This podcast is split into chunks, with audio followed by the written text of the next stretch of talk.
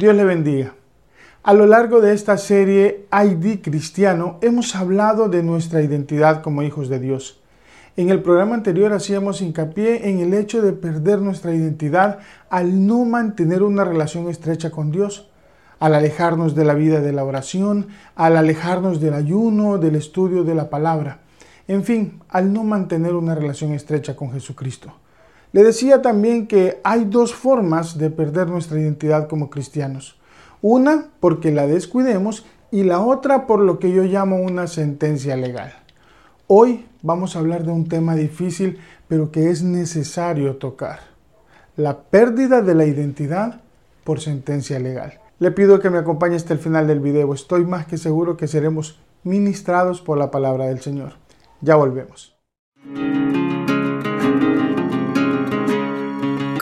La gran comisión encomendada por nuestro Señor Jesucristo, presentamos Su palabra no volverá vacía, un breve espacio para reflexionar en el Evangelio y llevar las buenas nuevas de salvación, porque su palabra no volverá vacía.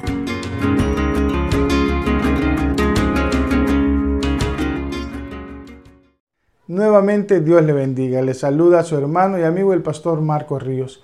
Como siempre, quiero agradecerles por acompañarnos una vez más en su palabra no volverá vacía y por permitirnos compartir esta palabra a través de sus redes sociales. Agradezco infinitamente a medios, a perfiles, a ministerios que nos apoyan compartiendo esta producción. Hoy quiero hacer una mención especial a mis hermanos y amigos de Visión TV en San Francisco de la Paz, en el departamento de Olancho, en el oriente de Honduras. Muchas gracias por todo este tiempo que nos han permitido publicar su palabra no volverá vacía en su medio.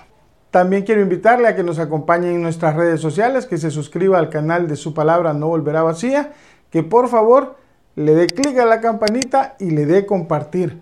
Si usted nos comparte, el algoritmo de Facebook lo recomienda a más personas y ahí estamos cumpliendo nuestro objetivo de llevar el Evangelio a toda criatura. Le voy a dejar el enlace a nuestras redes sociales para que, como le pido, nos pueda acompañar. Pues bien, hace tiempo veía una serie acerca de una cárcel de máxima seguridad en los Estados Unidos. Era una serie muy cruda acerca de un grupo de internos que habían cometido toda clase de crímenes que ameritaban pasar sus sentencias en ese lugar. En cierto capítulo, uno de los presos le solicitó a un juez que, tomando en cuenta que era un hombre adulto, que no tenía hijos y que como ser humano le asistía el derecho de procrear para que su nombre no se extinguiera, le fuera permitido someterse a un procedimiento in vitro para que su esposa pudiera quedar embarazada. Después de algunas semanas, este hombre recibe la respuesta del juez. Emocionado, abrió el sobre, leyó detenidamente cada línea de aquella carta. A medida que leía el documento, la expresión de sorpresa que aparecía en su rostro parecía iluminar toda la celda. Con una sonrisa llena de sarcasmo, puso la carta sobre la pequeña mesa junto a la cama en su reducida celda. Se acostó boca arriba viendo el techo de la habitación.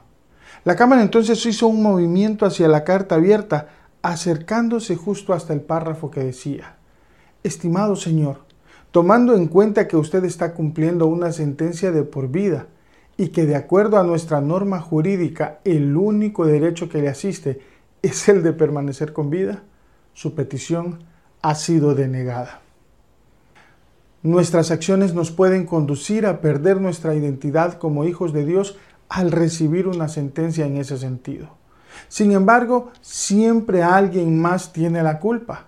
Nos atrevemos a argumentar contra Dios como si no pasara nada. Permítame compartir con usted algunas evidencias de la pérdida de identidad cuando dejamos que el pecado llene nuestra vida y por ende Dios se aparta de nosotros. En el libro de Malaquías podemos ver la actitud perdida de un pueblo que ha pecado y que culpa a Dios por los errores que ellos cometieron. Y no, no me refiero a errores de ese momento. Me refiero a los errores que en casi toda su historia como pueblo cometieron en contra de Dios. Vea conmigo la actitud de Israel al ser confrontado con su pecado allí en el libro de Malaquías, en el capítulo 1, en los versos del 1 al 3.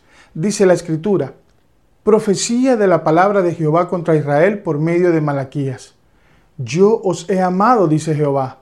Y dijisteis, ¿en qué nos amaste? ¿No era Esaú hermano de Jacob, dice Jehová, y amé a Jacob? Y a Esaú aborrecí y convertí sus montes en desolación y abandoné su heredad para los chacales del desierto.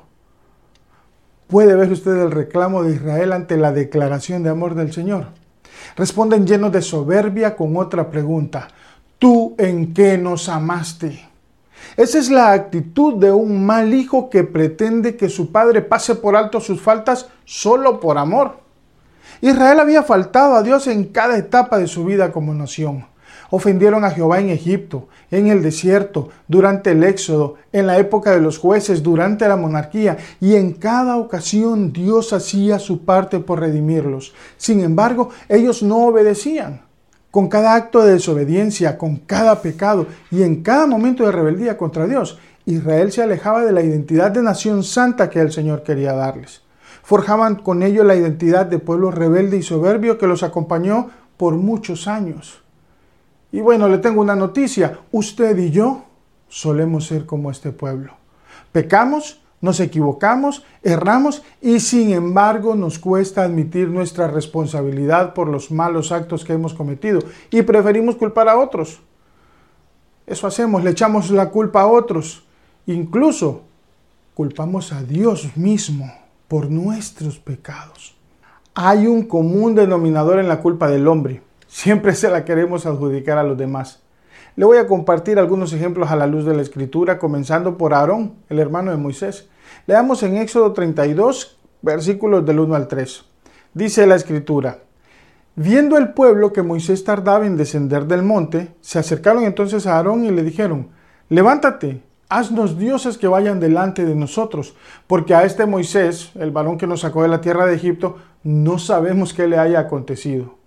Y Aarón les dijo, apartad los arcillos de oro que están en las orejas de vuestras mujeres, de vuestros hijos y de vuestras hijas, y traédmelos. Entonces todo el pueblo apartó los arcillos de oro que tenían en sus orejas y los trajeron a Aarón. Y él los tomó de las manos de ellos y le dio forma con buril e hizo de ello un becerro de fundición. Entonces dijeron, Israel, estos son tus dioses que te sacaron de la tierra de Egipto. Este evento ocurre mientras Moisés está en la cima del monte Sinaí recibiendo las tablas de la ley de parte de Dios. Y es Dios mismo quien le advierte lo que el pueblo está haciendo en la falta de la montaña. Moisés baja deprisa atendiendo la orden del Señor y cuando llegó al lugar donde estaba el pueblo haciendo una fiesta pagana, adorando y alabando al becerro que Aarón construyó con el oro que ellos mismos le trajeron, se acercó a su hermano y le increpó de la siguiente manera. Dice la escritura en Éxodo 32, 21. Y dijo Moisés a Aarón, ¿qué te ha hecho este pueblo que has traído sobre él tan gran pecado? Quiere que le diga algo, Moisés entendía perfectamente lo que Aarón había hecho, y esto era afrentar contra Dios, y que permitir que el pueblo adorara a un Dios pagano y a su imagen traería consecuencias a toda la nación. Y por eso es que Moisés le reclama de manera airada a su hermano Aarón. Pero mire, la respuesta de Aarón, lo menos que le puedo decir es que me hace recordarme tanto a mí. Dice en Éxodo 32, 22. Y respondió Aarón, no se enoje, mi señor, tú conoces al pueblo que es inclinado al mal. Porque me dijeron, haznos dioses que vayan delante de nosotros porque a este Moisés, el varón que nos sacó de la tierra de Egipto, no sabemos qué le haya acontecido. Y yo les respondí, ¿quién tiene oro? Apartadlo. Y me lo dieron y lo eché al fuego y salió este becerro. Dos actitudes que debemos evitar en nuestra vida. El yo no fui.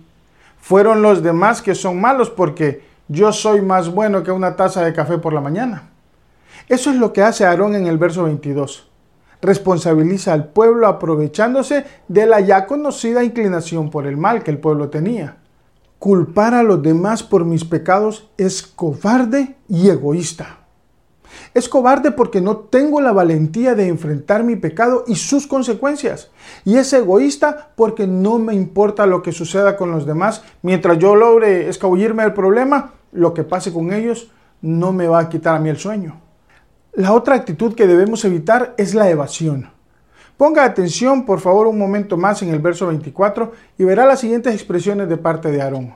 Aarón dice, yo respondí, me lo dieron, yo lo eché en el fuego, pero el becerro salió solito.